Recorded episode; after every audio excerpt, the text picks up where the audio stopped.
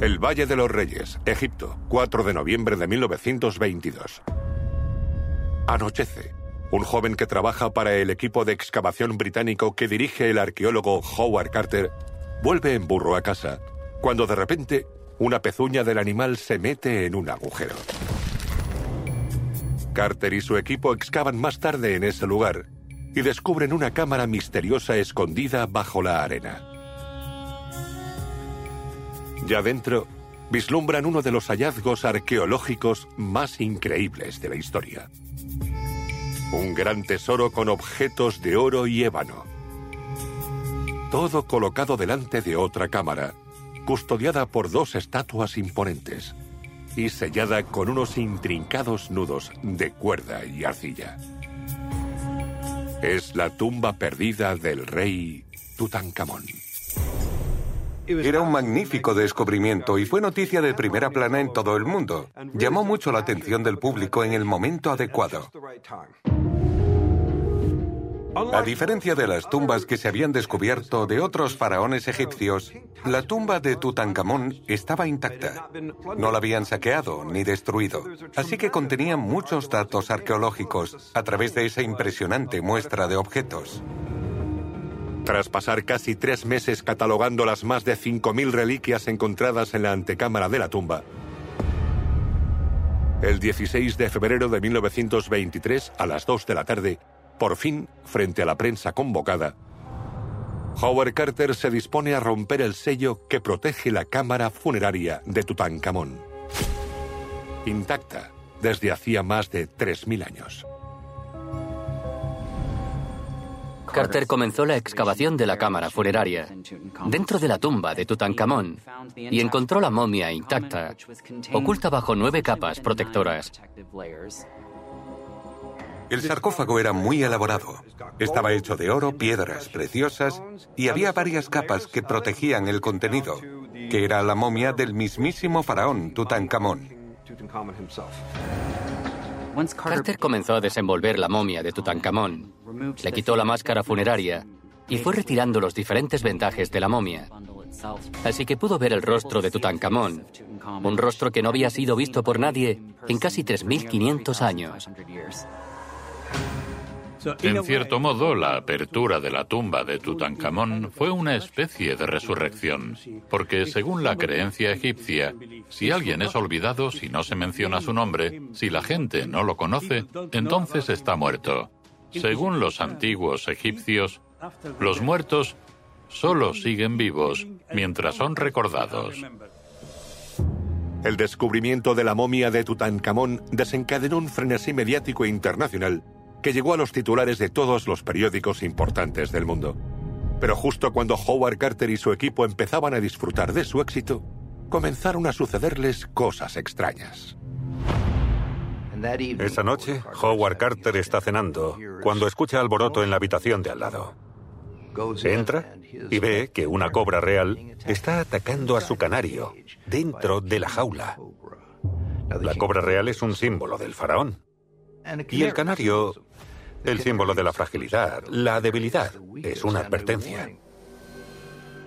Lord Carnarvon, que financiaba la expedición, estaba allí con ellos.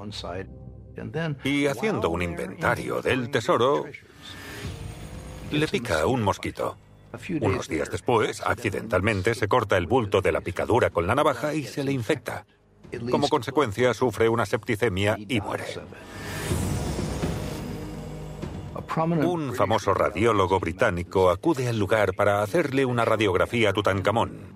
Y poco después de manipular la momia contrae una misteriosa enfermedad desconocida. No lo pueden tratar y muere.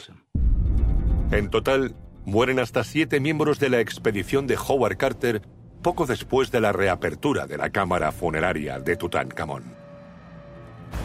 Si bien es cierto que esas muertes inesperadas podían ser solo coincidencias, mucha gente cree que los arqueólogos habían perturbado el descanso de la momia de Tutankamón, desencadenando una maldición mortal.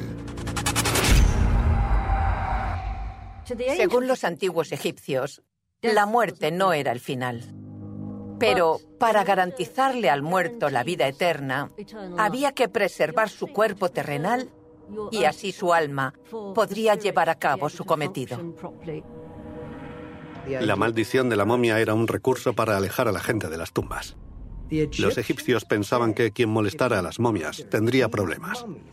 Y los miembros de la expedición que descubrió esas tumbas murieron en extrañas circunstancias.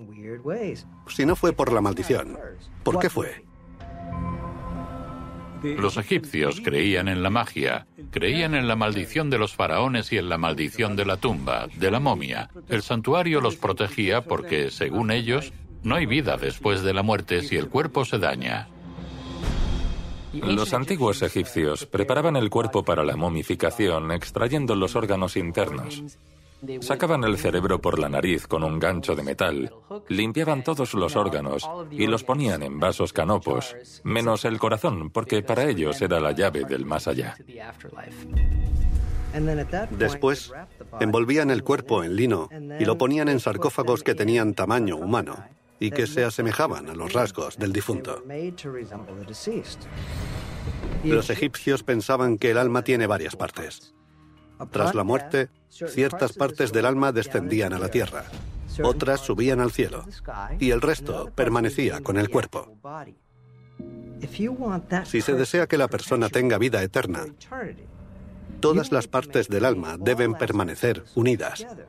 Y eso solo puede suceder si se conserva el cuerpo. La idea era que en algún momento se enfrentarían a los dioses y las personas indignas desaparecerían para siempre. Así que esas tumbas debían estar cerradas hasta el día del juicio, no había que abrirlas. ¿Es posible que los antiguos egipcios preservaran el alma de Tutankamón en sus restos momificados, manteniendo su espíritu vivo durante miles de años? Y si es así, ¿Podría el espíritu del faraón haber desatado una maldición sobre los responsables de perturbar su sagrada cámara funeraria? Quizá. Pero algunos investigadores afirman que incluso antes de que se perturbara la tumba de Tutankamón, ya existía la maldición del faraón. Una maldición asociada no con Tutankamón, sino con su padre, Akenatón. Akenatón fue un faraón controvertido porque usó su considerable poder para cambiar el sistema religioso. El antiguo Egipto siempre fue politeísta, con muchos dioses, pero llegó un nuevo faraón con una nueva idea. Akenatón anuncia que habrá un solo dios, que serán un pueblo monoteísta. Atón, el dios del sol, será la única divinidad que todos adorarán, el disco solar. Eso conmocionó el imperio. Tuvo secuelas terribles. Como consecuencia de esa revolución religiosa, se borraron los nombres de los dioses más antiguos, cerraron sus templos, quitaron sus nombres de los monumentos e intentaron hacer desaparecer esas otras deidades que los egipcios adoraban. Antes del reinado de Akenatón, la deidad más importante para los egipcios era Amon-Ra, el más sagrado de sus dioses. Según la leyenda, Amon-Ra se enfadó por los actos de herejía de Akenatón y se vengó de él. Por su ofensa, Akenatón fue maldecido por Amon-Ra, una maldición acorde a los conceptos religiosos de Egipto. Cuando muriera, sería condenado a vagar sin fin. Su alma nunca volvería a reunirse con su cuerpo, que era el objetivo de todas esas prácticas funerarias. Sería desahuciado y moriría para siempre. Si el alma de Akenatón fue condenada a no llegar nunca al más allá, se momificó el cuerpo de Tutankamón y se colocó dentro de una cámara funeraria sellada para que escapara al destino de su padre. Romper los sellos de la tumba de Tutankamón hizo que cayera una maldición sobre Howard Carter y su equipo. Si los antiguos egipcios llevaban razón y la momificación otorga poderes, podría ser posible. Pero los egipcios no fueron la única civilización que creyó que las momias accedían a la vida eterna. Algunos creían tanto en el poder de la momificación que no se molestaban en esperar a la muerte.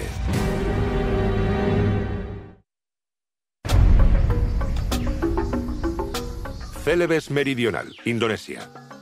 Cada tres años, los habitantes de esta región montañosa se reúnen para celebrar unas fiestas de carácter familiar. Pero lo extraño es que los invitados de honor están muertos. Nosotros miramos esos cadáveres y decimos, es un muerto. Ellos lo miran y dicen, no, no, su espíritu todavía sigue ahí. Y la persona también sigue ahí. Si bien la idea de reunirnos con nuestros parientes muertos puede parecer desconcertante, la verdad es que la preservación ritual y la personificación de los muertos es algo muy común en todo el mundo. Cuando pensamos en momias nos acordamos del antiguo Egipto, pero hay momias en muchas otras culturas, en distintos estilos. Encontramos momificaciones muy elaboradas en el imperio azteca e inca. Y en Asia hay momificaciones muy interesantes. Pero de todas las formas de momificación que se han practicado, la más extraordinaria y quizá la más inquietante es una que convierte a las personas en momias mientras siguen con vida. Prefectura de Yamagata, Japón. A las afueras de la ciudad de Tsuruoka se halla el templo de Churenchi. Rodeado por cerezos que tienen 200 años, Churenchi se parece a muchos otros templos de la región, con una notable diferencia. El monje que preside este templo lleva sentado en esta postura meditativa casi 200 años. Entre los monjes momificados de Yamagata en Japón, Sunada Tetsu es quizás el más famoso. Su cuerpo se encuentra en el templo Churen, en la prefectura de Yamagata. Sunada Tetsu es un monje budista del siglo VIII, que no era una persona religiosa en absoluto. No le interesaba la religión, pero mató a dos samuráis.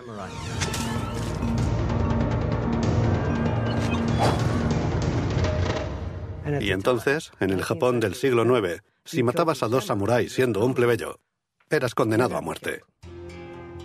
Pero los templos ofrecían protección en estos casos, así que ingresó en el templo de Churen y con el tiempo se hizo creyente y una de las personas más buenas de Japón, recorriendo los campos, reparando puentes, haciendo lo posible para ayudar a la gente. Sunada Tetsu estaba tan dedicado a servir al pueblo japonés que el otrora forajido se ganó la reputación de hacedor de milagros. Pero a medida que la vejez se acercaba, Sonada Tetsu se dio cuenta de que solo había una forma de continuar con sus buenas obras en el futuro. El antiguo arte de la automomificación, conocido como Sokushinbutsu. En la tradición budista que se desarrolló en Japón, existe la práctica del Sokushinbutsu, una práctica de momificación que el monje realiza cuando todavía está vivo. Los monjes que se provocaron esta automomificación querían preservar su carne, porque pensaban que sería un mérito divino que podría serle útil a los que aún estaban vivos. Para que el alma de un monje se despojara de su cuerpo de la forma adecuada, los practicantes del Sokushinbutsu debían someterse a un proceso muy concreto, que, como podemos imaginar, no era precisamente agradable. El proceso de automomificación consiste en disminuir gradualmente la cantidad de alimento que se ingiere y comenzar a ingerir sustancias conservantes por naturaleza. En el caso de los monjes automomificados, corteza de pino, resina de pino y té de urushi. El té de urushi, que proviene del árbol de la laca, se considera muy tóxico, pero sella el cuerpo de dentro hacia afuera. Va eliminando la humedad de los órganos y tiene propiedades embalsamadoras. Cuando los monjes habían completado su dieta previa a la momificación, los colocaban en una caja de madera de pino y los enterraban con una campanita. Cuando la campana dejaba de sonar, los demás monjes sabían que el practicante de la automomificación había fallecido dentro de la caja. Según los relatos históricos, Sunada Tetsu pasó 3.000 días, que son más de 8 años, muriéndose de hambre y preparando su entierro en vida. Después, cuando su cuerpo por fin fue desenterrado, no había descomposición alguna, lo cual significa que su espíritu era puro. Pero por más morboso que pueda resultar la historia de Sunada Tetsu, no fue el primero en intentar el ritual del Sokushinbutsu, ni el último. Se cree que el fundador del budismo esotérico en Japón estudió en China y aprendió esta práctica allí. Luego la llevó a Japón, donde algunos monjes japoneses, los más intrépidos, la recogieron y la aplicaron. Pero la práctica de la automomificación fue prohibida en el siglo XIX, porque rara vez tenía éxito. Hoy solo se conocen las momias de 24 monjes que se sometieron al ritual del Sokushinbutsu. Aunque los historiadores estiman que cientos de monjes lo practicaron antes de que lo ilegalizaran. Pero, ¿por qué tantos monjes intentaban llevar a cabo este suicidio lento y agónico? Había una muy buena razón. Querían convertirse en Budas vivientes. Querían provocar su propia muerte y mantenerse en esa postura meditativa para poder dirigir después su alma a donde quisieran. Por eso se les considera Budas vivientes. Estas momias todavía están vivas, porque están entre el reino de la vida y el de la muerte, y tal vez puedan influir en los dos mundos. ¿Morir por automomificación podría ser la llave para la vida eterna? A juzgar por el número de visitantes que vienen a buscar su bendición cada año, parece que Sunada Tetsu ha logrado una forma de vida eterna. Como otra momia que también se exhibió en su día. Alguien que logró la inmortalidad, no poniendo fin a su vida, sino a la de otra persona.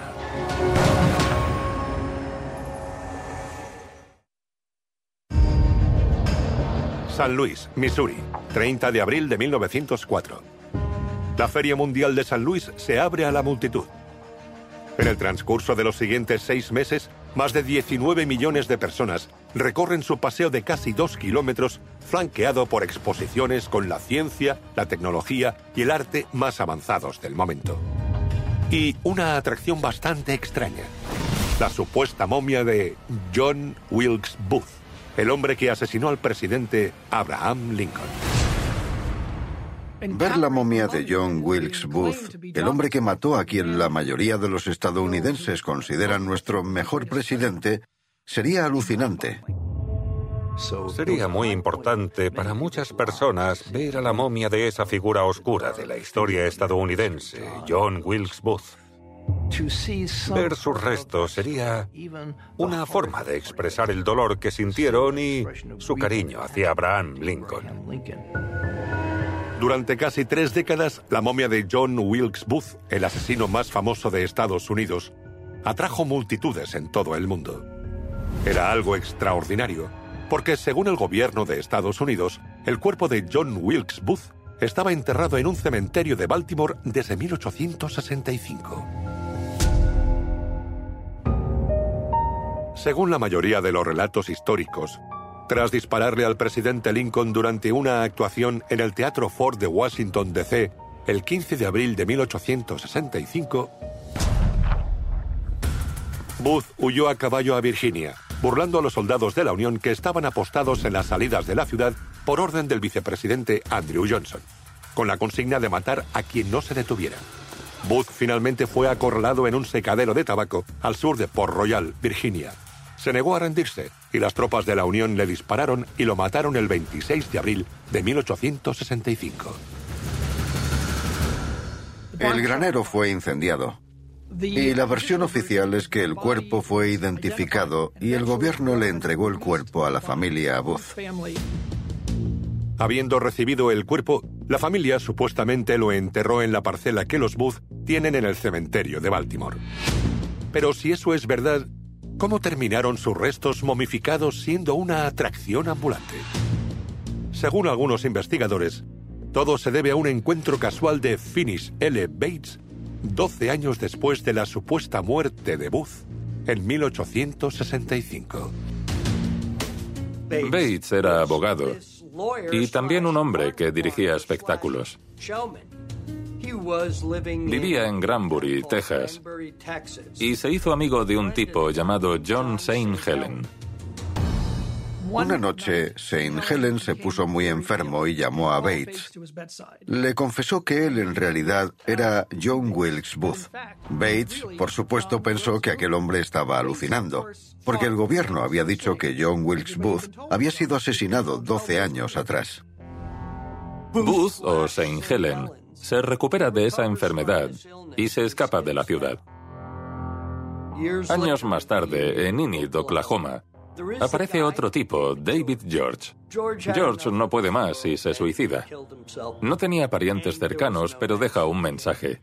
Por favor, avisen a Finis L. Bates. Y así lo hicieron.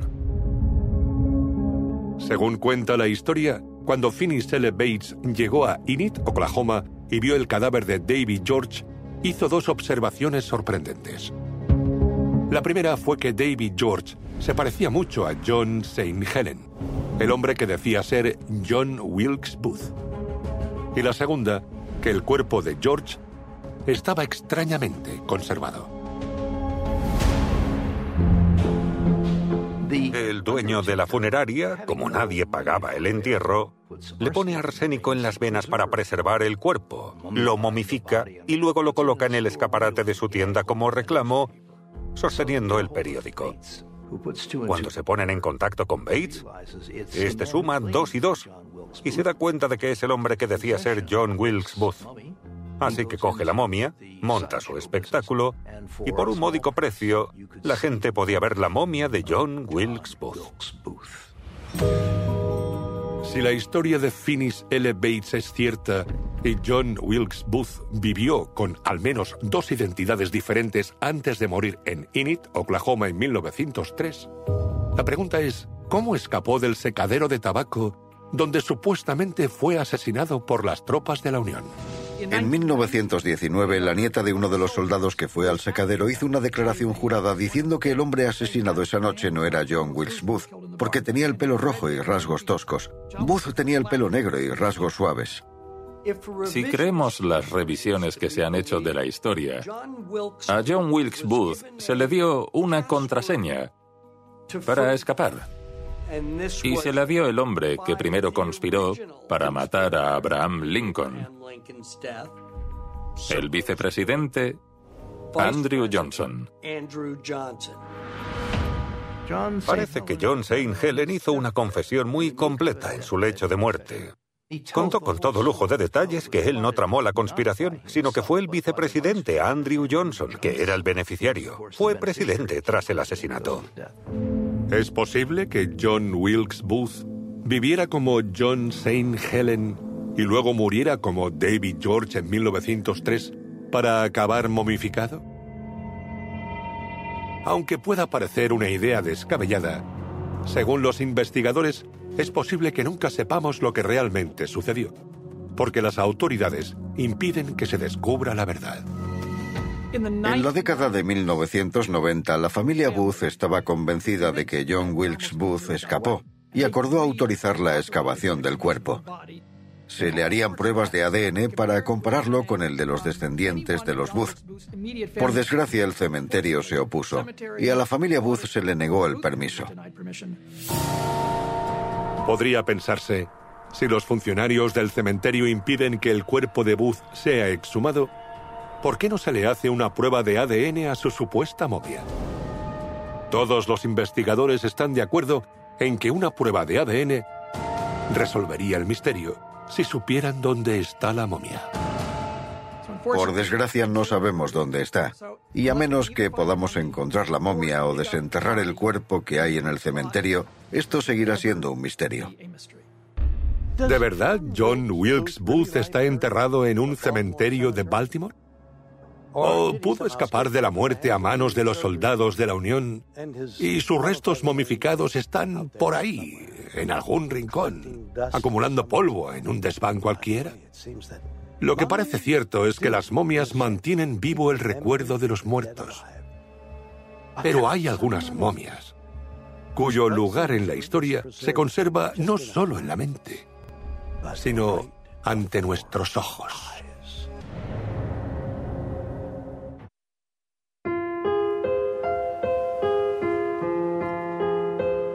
Colonia. Alemania. Cerca del centro de esta antigua ciudad se elevan las altísimas torres de la Catedral de Colonia. Todos los días, más de 20.000 personas atraviesan sus puertas para visitar uno de los destinos más importantes del catolicismo, la tumba de los tres reyes magos. Quienes rezan en este antiguo templo creen que obtendrán el favor divino, porque contiene los huesos de los tres sabios bíblicos que visitaron a Jesús poco después de su nacimiento y a quienes la Iglesia Católica considera santos. Tras su muerte, los cuerpos de muchos santos católicos se hicieron pedazos y se distribuyeron con la idea de que eran una fuente de poder divino, que podían curar a la gente y hacer milagros. Para los fieles, Estar en presencia de la pequeña reliquia de un santo es un poderoso recordatorio de la promesa divina de vida eterna. ¿Cómo deben sentirse entonces ante la presencia no solo de partes del cuerpo, sino del cuerpo completo? Ese es el caso de los restos de Santa Bernardita de Lourdes, que se encuentran perfectamente conservados en una capilla, en Francia, más de un siglo después de su muerte. Santa Bernardita nació en Francia en 1844. Se le apareció la Virgen en 18 ocasiones. Comenzó a verla cuando tenía 14 años. El manantial donde Santa Bernardita vio a la Virgen María hoy es un lugar de peregrinación para muchos enfermos que van a Lourdes solo para coger agua. Santa Bernardita murió en 1879 de tuberculosis. La Iglesia dio por válido su relato de las apariciones de la Virgen María en Lourdes, Francia, y decidió convertirla en santa. Así que tuvieron que sacar su cuerpo de la tumba, identificarlo y reubicarlo en la iglesia y cuando lo hicieron, descubrieron que estaba en perfecto estado de conservación. Parecía que seguía viva. Todavía hoy, Santa Bernardita está igual que cuando murió. ¿Es posible que el cuerpo de Santa Bernardita no se haya corrompido gracias a la intervención divina? Un santo incorrupto simboliza que Dios ha bendecido a esa persona para que su cuerpo que tantas personas amaron en vida, aún sea reconocible y se convierta en un foco de devoción. A pesar del milagro que estos cuerpos incorruptos representan para los fieles, según muchos investigadores, no tienen nada de milagroso. Muchos de estos santos incorruptos fueron momificados descaradamente. Santa Bernardita se enterró en dos ataúdes herméticamente sellados. Una vez expuesta, comenzó a descomponerse, así que le cubrieron la cara y las manos con cera. Para los millones de fieles que visitan la pequeña capilla donde yace Santa Bernardita, su pulcra apariencia sigue siendo una prueba del poder de la fe. A diferencia de otra momia incorrupta, que muchos consideran la prueba de un poder muy diferente el poder del Estado.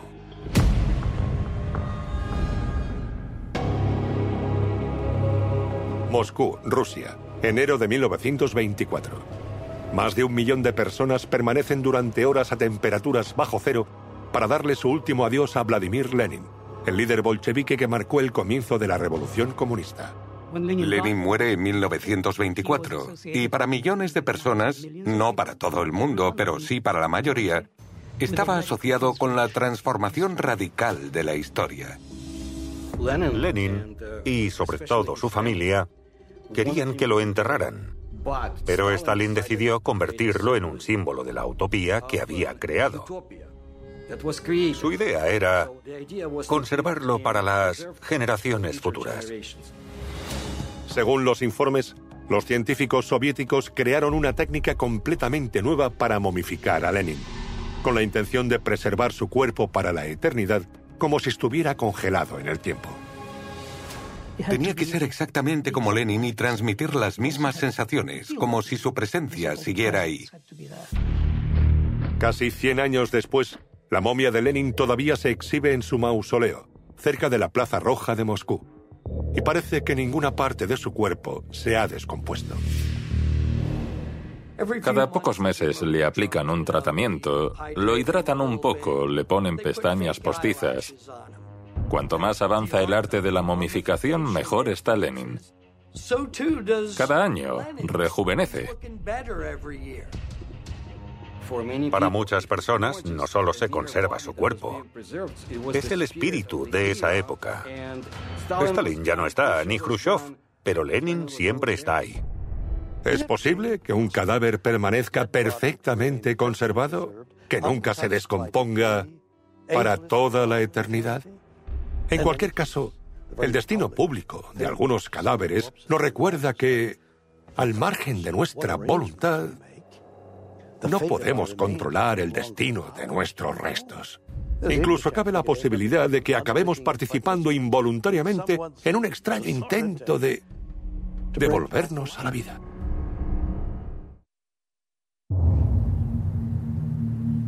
Nizhny Novgorod, Rusia, 2 de noviembre de 2011. La investigación de una serie de profanaciones lleva a la policía hasta la casa del profesor de historia Anatoly Moskvin, donde hacen un descubrimiento espantoso.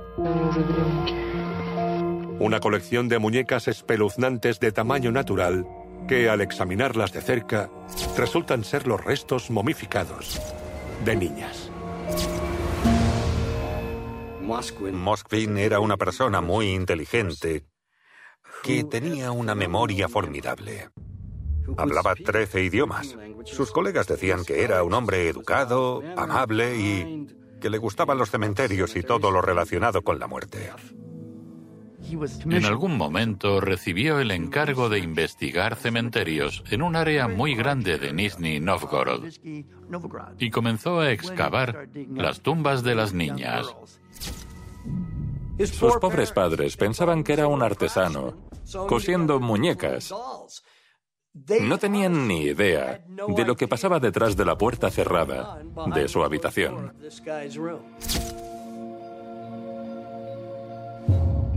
Le dedicó bastante tiempo a la momificación de estos cadáveres. Para conservarlos usó fragancias y así también olían mejor. Las vistió y las rellenó para que no se encogieran. Las cuidaba muy bien. En total, Moskvin recogió los cuerpos de 26 niñas, lo que le valió el apodo de el Señor de las Momias. Cuando las autoridades le preguntaron a Moskvin por qué había reunido su macabra colección, su respuesta fue todavía más perturbadora de lo que esperaban.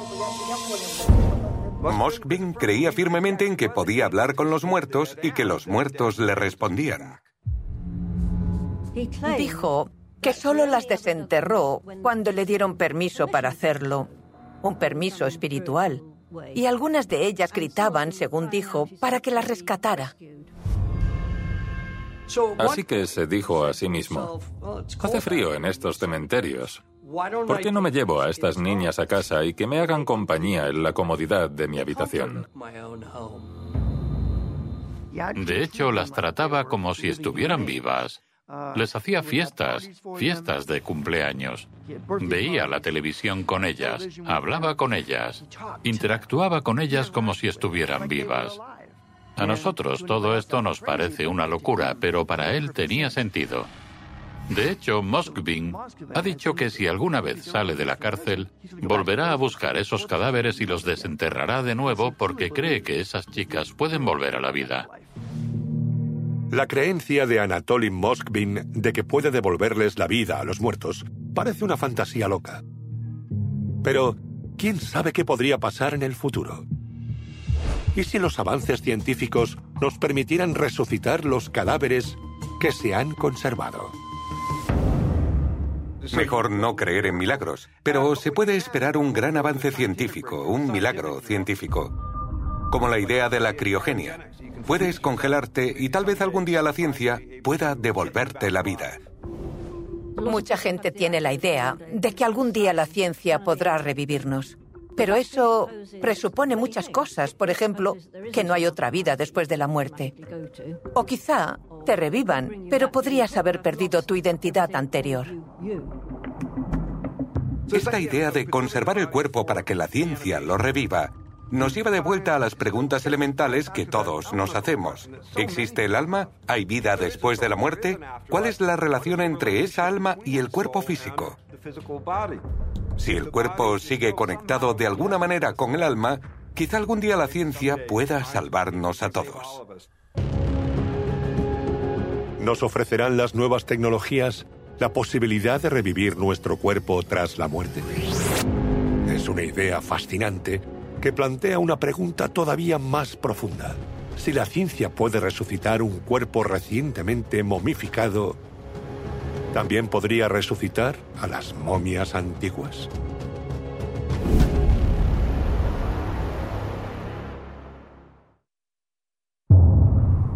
Universidad Royal Holloway, Londres, enero de 2020.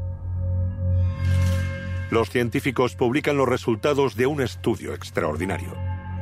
Tras escanear por tomografía computarizada la momia de un antiguo sacerdote egipcio conocido como Nesyamun, usaron esa información para recrear su tracto vocal con una impresora 3D.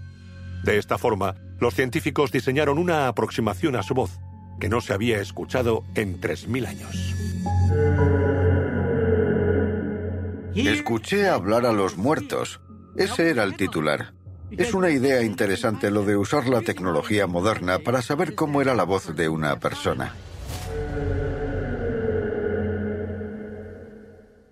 Como sacerdote de Amón, Nesyamun era el responsable de guiar a la momia desde el reino de los vivos al reino de los muertos. Y el hecho de que su voz parezca oírse después de tantos siglos quizá verifique la creencia egipcia de que el alma permanece conectada al cuerpo por toda la eternidad, incluso en el más allá.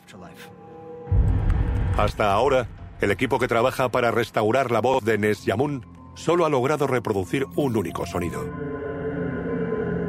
Con el tiempo, se cree que podrá articular palabras e incluso oraciones completas.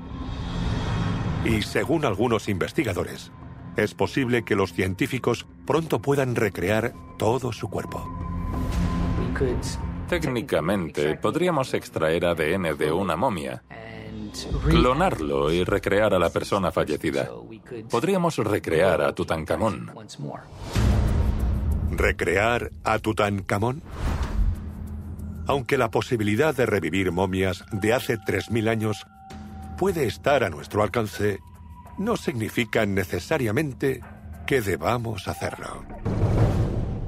Para los antiguos egipcios era muy importante tener un entierro y una existencia en paz.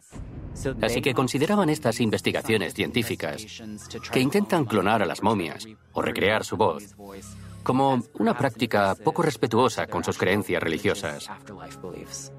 Nos enfrentamos a dos grandes misterios. Uno es la naturaleza de la vida en sí y el otro es la muerte. Los cuerpos momificados sirven como conexión entre los dos misterios.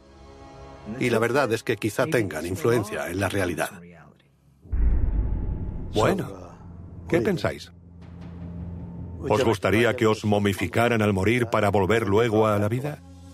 Es una idea tentadora.